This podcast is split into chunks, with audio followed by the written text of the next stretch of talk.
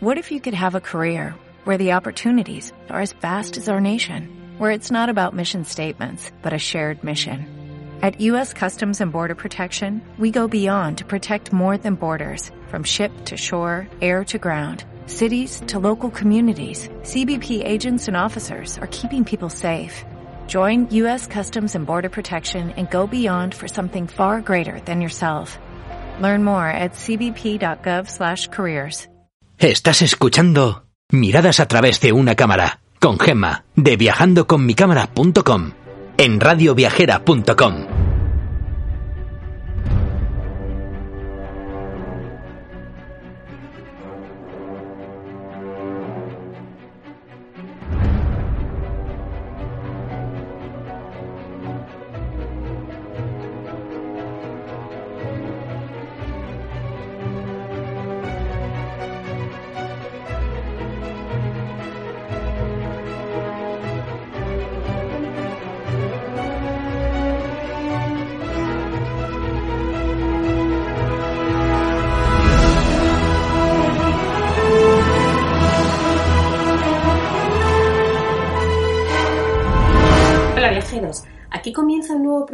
radioviajera.com dedicado a acercados a esos lugares del mundo donde poder conseguir bonitas fotografías.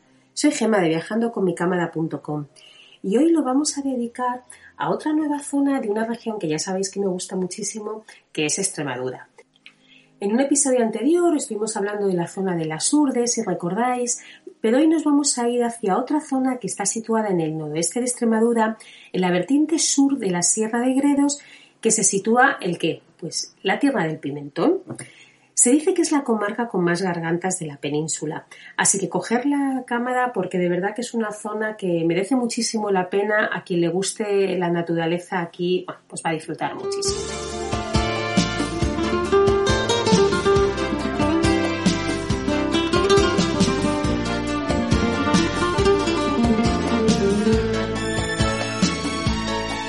Extremadura,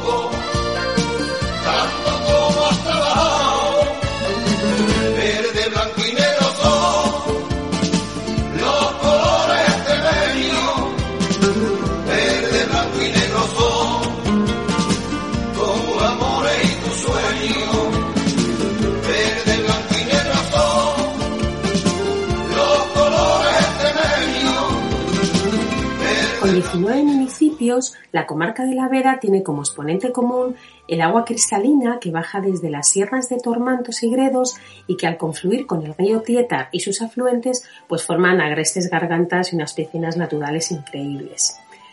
Es una tierra dedicada fundamentalmente a los cultivos y a la ganadería y tiene como máximo representante al pimentón y a la cabra verata. Contiene un gran patrimonio artístico en sus pueblos porque son pueblos realmente de postal y además hay unas preciosas rutas por todos sus campos y sus valles. Por sus características y condiciones geográficas, el enclave ha permitido el asentamiento de comunidades desde tiempos remotos. Perteneció a Lusitania para más tarde estar integrada en el reino visigodo, pero sin duda la mayor trascendencia de su patrimonio ha sido heredado de su época musulmana, aunque la repoblación de la zona se produjo durante la época de la Reconquista y durante el asentamiento de Carlos V en el monasterio de Yuste. La gran mayoría de los pueblos se encuentran alrededor de la carretera 203 que transcurre desde Madrigal de la Vera, que es el primer pueblo lindando con la provincia de Ávila y que ésta te lleva hasta Plasencia. Yo esta ruta la, la hice en moto, con lo cual pues accedí por la carretera por la 501 y el primer pueblo que me encontré fue este, el cual es muy visitado ya que unos metros antes de llegar al pueblo sale un pequeñito desvío hacia la derecha por donde se accede a la famosa garganta de Alardos, que recibe su nombre por su fantástico puente de origen romano rehecho en el siglo XVIII. También es conocido como Puente Viejo. Este rincón, bueno, es increíble, es un paraje natural, se encuentran muchísimas piscinas naturales, tales como por ejemplo la de los Maquis, la Caldera, el Negro o, o incluso la del mismo Puente Viejo. Eh, sin duda la mejor época para ir es la primavera o el otoño, porque tiene poca afluencia de personas y es un buen momento para conseguir fotografías eh, bueno, pues muy bonitas los árboles. Ya sabéis que en esa época, mi, el otoño me parece la mejor época para fotografiar. Ahora, claro, si queréis disfrutar de lo que son baños en las gargantas, por supuesto en verano, porque sus aguas son increíblemente frías. En esta pequeña localidad también se puede visitar la iglesia de San Pedro del siglo XV, unas fuentes muy chulas y la zona superior el gran bolo granítico conocido como la Piedra Pipa. Prosiguiendo por la bonita y bien asfaltada carretera, se llega a Villanueva de la Vera, declarada conjunto histórico en 1982, donde se puede observar la arquitectura tradicional entre sus pequeñas y laberínticas callejuelas. Además de por su arquitectura, la localidad es muy famosa por lo que se conoce como la fiesta del Pedopalo, una celebración carnavalesca en la que se acaba quemando un muñeco de trapo y paja. Y no olvidéis que antes de llegar a esta localidad, es decir, cuando venimos por esta carretera 501 que os decía, antes de llegar a Villanueva de la Vera, hay un sitio que os debéis de tener sí o sí, ¿vale? A fotografiar. Eh, vais a ir por la carretera y vais a ver que a la izquierda hay un desvío, es una pequeñita pista y abajo está el apartamento. No hay ningún problema ni para bajar en moto, ni en bici, ni en coche, ni en nada. Em, se le conoce la zona como la Cascada del Diablo es súper bonita y según un artículo del ABC se encuentra entre una de las mejores 10 cascadas de España. Eh, es una gozada. Eh, vais a bajar unas escaleritas, vais a poder conseguir unas fotos realmente bonitas. Sí que es cierto que para llegar hasta el final del todo y coger la cascada desde abajo, eh, tenéis que ir andando, ¿vale? No se puede llegar en coche. Yo sí que es verdad que solamente pude acceder a la zona, bueno, la zona más superior, porque, bueno, pues como iba la moto no podía dejarla allí tres horas andar, ¿no? Pero si podéis hacer una ruta de senderismo, podéis bajar hasta el final de la cascada para coger la foto desde abajo y, bueno, vais a conseguir unas fotos increíbles porque es muy bonita y en la parte del cauce norte del puente eh, podemos encontrar también eh, una piscina natural de esta localidad, Además es curioso porque es la única piscina de esta zona que cuenta con socorrista, zona de césped, restaurante. La zona de césped restaurante lo vais a encontrar en muchísimos sitios, ¿vale? Pero bueno, si queréis ir en veranito y ya sabéis que, allí os podéis bañar sin peligro y es una zona muy, muy bonita. A unos poquitos kilómetros se encuentra la famosísima localidad de Valverde de la Vera, conocida por su celebración de Semana Santa, Los Empalaos. Esta fiesta está declarada fiesta de interés turístico. Cada jueves santo las personas en cumplimiento de sus promesas salen descalzos con el cuerpo enrollado con una gruesa cuerda y con los brazos en cruz atados a un timón pues de un arado y entonces lo que hacen es que van recorriendo la localidad. Em, si queréis conocer más sobre este particular rito, eh, nada mejor que acudir al Museo del Empalao, que se encuentra en la misma localidad y después podéis proseguir la visita, bueno, pues por un pequeño barrio que hay de la judería, los restos del castillo del siglo XIV, al que está anexada la iglesia de Santa María de las Fuentes Claras. A mí es un pueblo que me gusta mucho, la verdad. Lo de la fiesta, bueno, pues esto ya cada uno cada uno ya con sus temas religiosos, pero es verdad que es una fiesta de interés turístico. Eh, si queréis ir a fotografiarla, mm, es increíble la cantidad de gente que hay, con lo cual eh, va a ser un poco complicado, pero bueno, ahí está, siempre se consiguen buenas fotos. Pero lo que es la localidad es muy bonita y el museo de verdad que merece mucho, mucho la pena. Nosotros estando allí, eh, bueno, pues fue muy curioso porque íbamos por el pueblo paseando y en un momento dado, pues llegó gente y se pusieron a cantar una jota, pues como esta que la grabé y aquí os la dejo.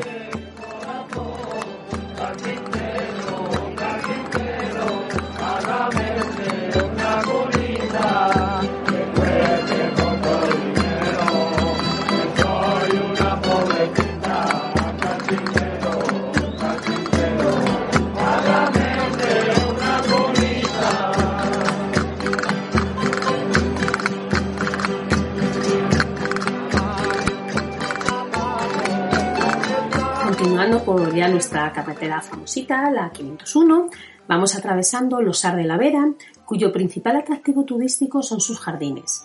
Las plantas, sembradas en el año 1975, forman hoy un conjunto de esculturas vegetales donde se pueden observar figuras como forma de cabras montesas, bicicletas, figuras geométricas, bueno, hay un montón de ellas, ¿no?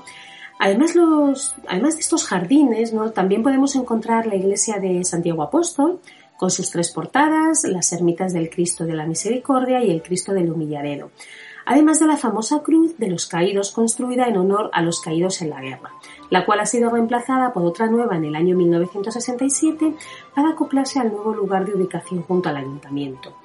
La verdad es que eh, es curioso, ¿no? Porque vas atravesando la carretera, porque el pueblo tampoco es que sea increíblemente bonito, pero sí que es cierto que tiene, tiene su encanto y estos jardines, bueno, pues vais a conseguir también fotos chulas, ¿no? Cerca de esta localidad se encuentran varias gargantas, pero yo voy a destacar una que me gusta mucho que es la de Cuartos, una de las más caudalosas de la comarca y la que contiene numerosos molinos de agua en las orillas de los bosques de alrededor. Eh, aquí vais a ver que vayáis por donde vayáis, siempre reina el agua. Pero bueno, nosotros vamos a seguir con nuestra rutita. Seguimos por nuestra bonita carretera que transcurre entre campos de alcornoques, encinas y olivos y se llega al lugar donde Carlos I estuvo alojado hasta que finalizaron las obras del Palacio de Yuste. El castillo de los condes de Odopesa, hoy parador de turismo, rodeado de bosques de castaños y robledales con unos rincones llenos de luz y color, eh, podéis alojaros allí, es un sitio súper bonito, pero si no, mm, bueno, pues si no os queréis alojar, por lo menos eh, entrad a tomar un cafelito porque la verdad es que está, está muy bien. Está ubicado en el pueblo que se llama Jarandilla de la Vera y además aquí también podéis visitar la Plaza Mayor, la iglesia de Nuestra Señora de la Torre, que fue levantada sobre los restos de una fortaleza medieval templaria. Mm, desde la propia parada, desde la, propia parada que hacéis para entrar en el parador, ¿vale? Que hay una rotondita, eh, sale una pequeñita pero muy divertida carretera para los que nos gustan las motos, donde a unos pocos kilómetros eh, llegamos a una pequeñita localidad que se llama El Guijo de Santa Bárbara, famosa por su licor de cerezas. Eh, digo divertida porque es una carreterita llena de curvas, muy bien asfaltada, rodeada de bosques, que de verdad que si vas en moto es un regalo para los sentidos, ¿no? Y si no vas en moto y vas en coche, eh, vais a parar continuamente donde podáis, eso sí, porque en otoño es una auténtica preciosidad porque todos sus árboles eh, forman así como si fueran túneles y son unas hojas naranjas, amarillas, de verdad que es una zona muy muy bonita. Si continuáis por la carretera 203, llegamos al punto más alto de, la zona, donde las construcciones de las viviendas de Aldeanueva de la Vera se distribuyen de forma alargada, pues para qué? Pues para adecuarse a ese relieve bastante accidentado. Aquí nació el último gran teólogo de la Escuela de Salamanca y hoy en día todavía se puede ver su casa.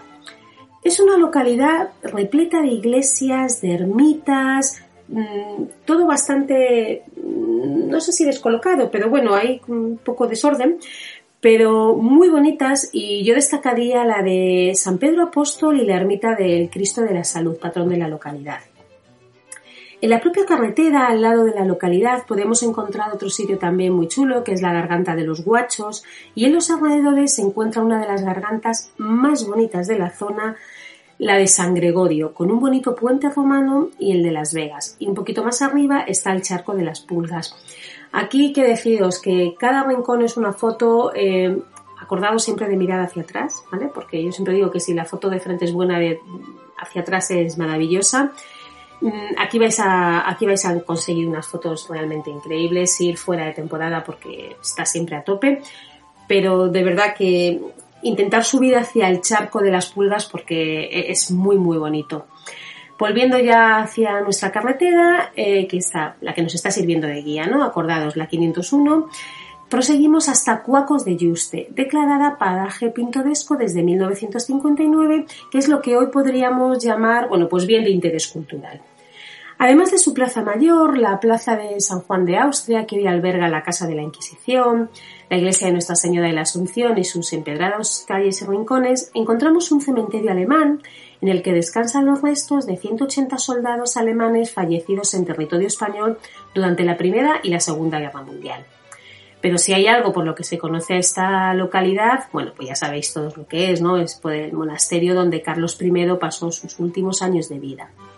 Está integrado en el Patrimonio Nacional desde 2004 y tiene un enclave realmente privilegiado.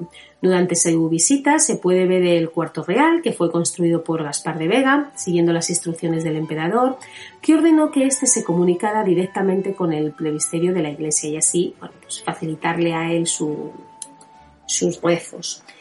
El claustro gótico es del siglo XV y el claustro renacentista eh, es llamado también claustro monacal. Además se puede disfrutar de los jardines y los huertos del mismo palacio. A las afueras de esta localidad se encuentra eh, lo que se conoce como el paraje de las ollas, que es una zona en la que el cauce de la garganta está metido entre paredes de granitos formando saltos y rápidos de agua. Desde esa misma puerta de acceso al monasterio, eh, o podéis volver a la carretera que, hemos dicho antes, pero yo recomiendo que cojáis una muy chiquitita que sale desde la puerta, no vais a tener ningún problema, y que pone eh, dirección Garganta de la Olla. Em, está a 5 kilómetros, eh, entrar sin problema, que es una carretera totalmente asfaltada, no pasa absolutamente nada, pero es cierto que como, como está chiquitita lo que es la entrada parece peor de lo que es, pero vamos, no hay ningún problema. Porque durante este trayecto vais a poder disfrutar de unas vistas increíbles, de unos paisajes maravillosos y de una acumulación de robles donde acompañarán a lo largo de ella junto a los helechos que se extienden por el suelo y ahora en esta época otoñal em, esas numerosas hojas naranjas en el suelo adornan la carretera, bueno, que es realmente increíble. Antes de llegar al pueblo eh, podéis encontrar y parar en el mirador de la Serrana, desde donde se pueden obtener unas fotografías súper bonitas de la villa y además os podéis entretener un poquito allí eh, leyendo eh, lo que es la leyenda que allá por el siglo XVI dice que vivió en Garganta de la Olla una joven que nació en Plasencia de una belleza totalmente increíble y que además una fuerza que tampoco era muy normal entre las mujeres. A Isabel de Carvajal le gustaba mucho la caza y un día recorriendo los montes un apuesto caballero de buena familia se fijó en ella. ¿Qué pasó? Pues que se enamoró de ella, pero después la abandonó. Por lo que ella se trasladó a vivir a esa serranía y decidió vengar su dolor con cada hombre que pasaba por allí. Entonces, ¿qué hacía? Pues les seducía y luego les asesinaba.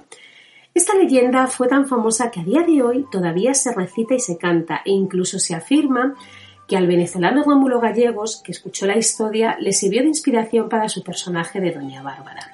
Dice así, esa es una mujer que ha fustaneado a muchos hombres y al que no trabuca con sus carantoñas. Lo compone con un bebedizo o se lo amarra a las pretinas y hace con él lo que se le antoja, porque también es facultativa de sus brujerías. Y si es con el enemigo, no se le va el ojo. Entonces lo que hace es mandar y quitarse de por delante a quien se le atraviese, y para eso tiene al brujador. Usted mismo lo ha dicho. Yo no sé qué viene buscando usted por estos lados, pero lo que sí que le digo es, váyase con tientos. Esta mujer tiene su cementerio. Este es el texto de Rómulo Gallegos que se supone que está inspirado en, Isabel de Carvajal. Y bueno, pues como no podía ser de otra manera, antes de llegar a esta preciosísima villa enclavada en un impresionante paraje natural que fue declarada conjunto histórico-artístico en el 1978, pues podemos encontrar el que pues otra maravillosa garganta que se ve desde la propia carretera y que es otra delicia para los sentidos. Eh, si avanzáis un poquito desde la garganta, eh, bueno, pues llegáis a lo que es ya la pequeña localidad y en su interior se conserva todavía las condiciones de su trazado arquitectónico de los siglos XV y XVI, por lo que a lo largo de un paseo por sus estrechas y coloridas calles construidas a base de adobe, madera y piedra, bueno, pues os vais a creer que estáis en la Edad Media.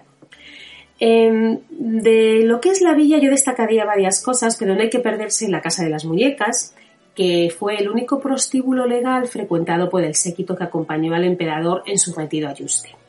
Es fácilmente reconocido por su color azul y no os perdáis un detalle muy curioso que es el de la cerradura, que data de 1614 cuando la casa deja de ser prostíbulo oficial. En la misma aparecen las mujeres de fortuna, un hombre con un megáfono, una cerradura y una llave simbolizando la liberación de la mujer. La verdad es que si no te lo cuentan mm, pasa un poco desapercibido, pero miradlo porque es curioso.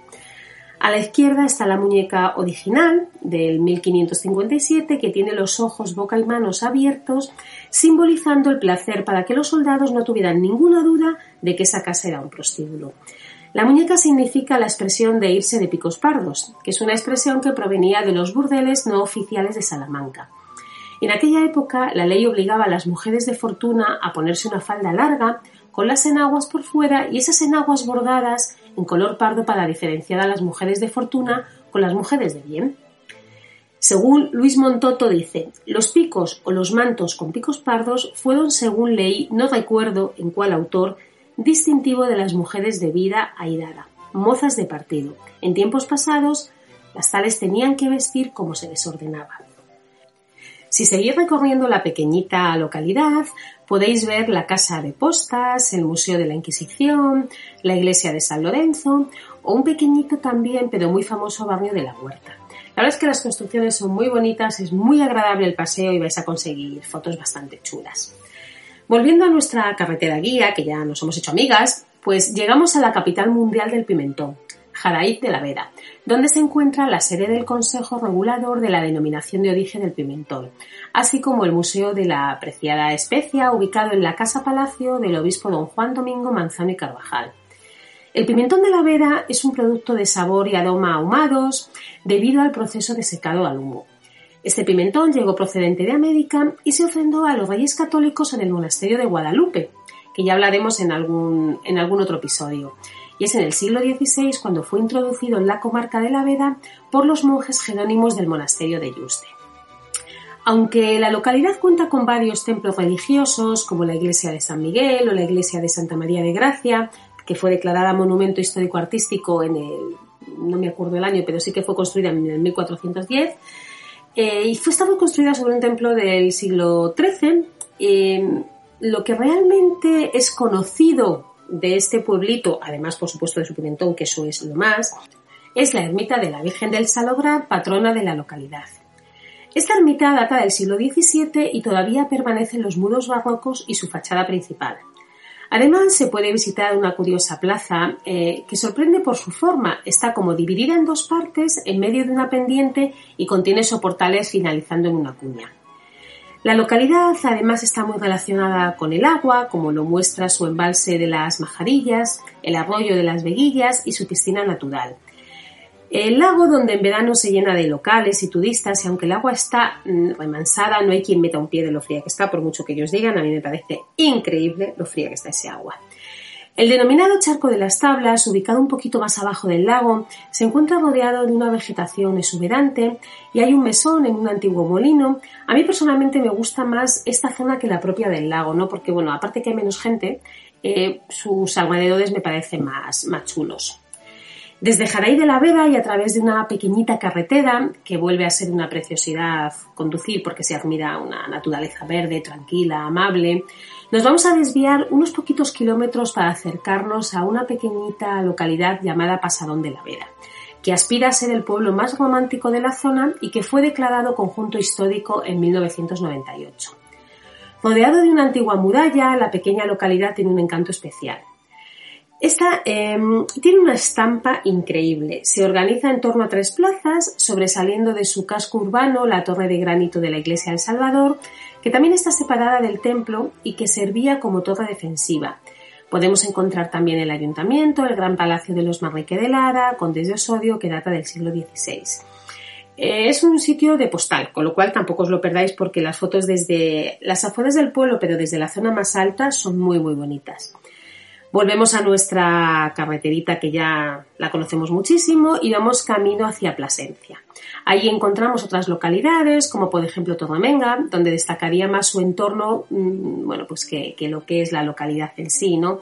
O Tejera del Tietar, donde destaca su Plaza Mayor y la iglesia de San Miguel Arcángel, declarado Monumento Histórico Artístico en el 1979. Y así, entre grandes dehesas, embalses y una gran variedad de cultivos, llegamos a la gran ciudad monumental con trazado medieval que es Plasencia.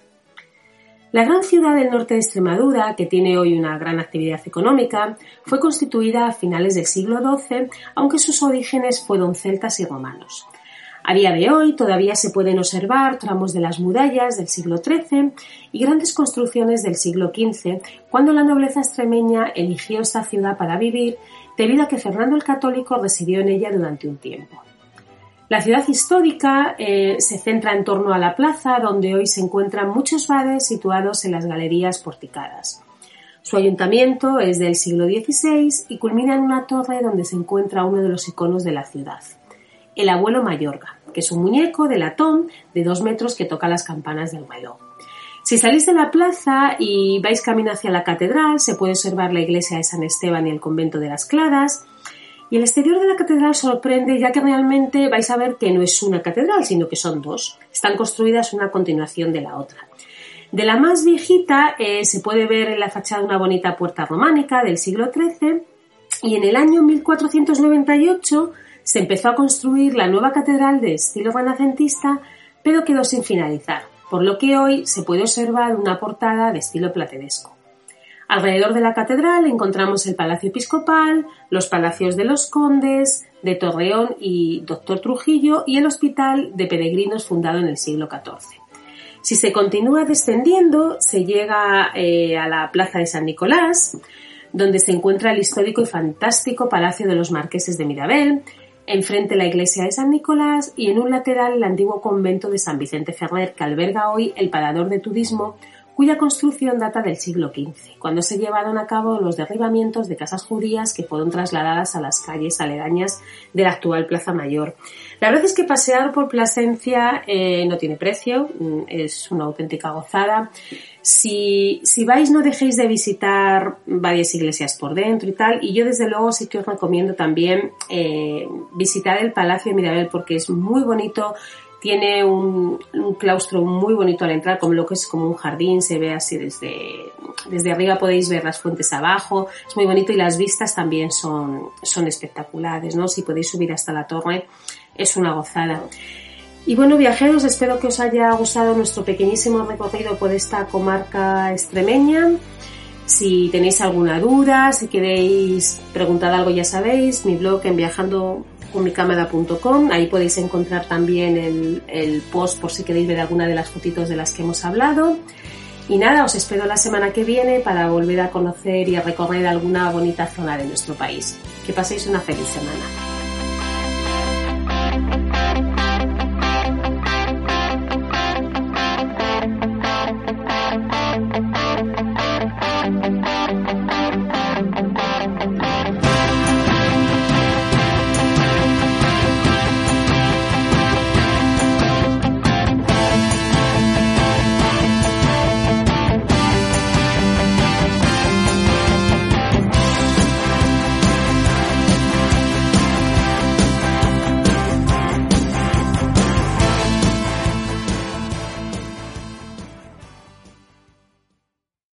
people cliente de Western Union, puedes disfrutar de una tarifa de envío de 0 dólares en tu primera transferencia internacional de dinero en línea. Envía dinero a los tuyos en casa de manera rápida, fácil y conveniente. Visita westernunion.com o descarga nuestra app hoy mismo y tu primera tarifa de envío corre por nuestra cuenta. Aplican ganancias por cambio de moneda. No disponible para tarjetas de crédito y envíos a Cuba. Servicios proporcionados por Western Union Financial Services Inc. NMLS 906983 o Western Union International Services LLS NMLS 9069 85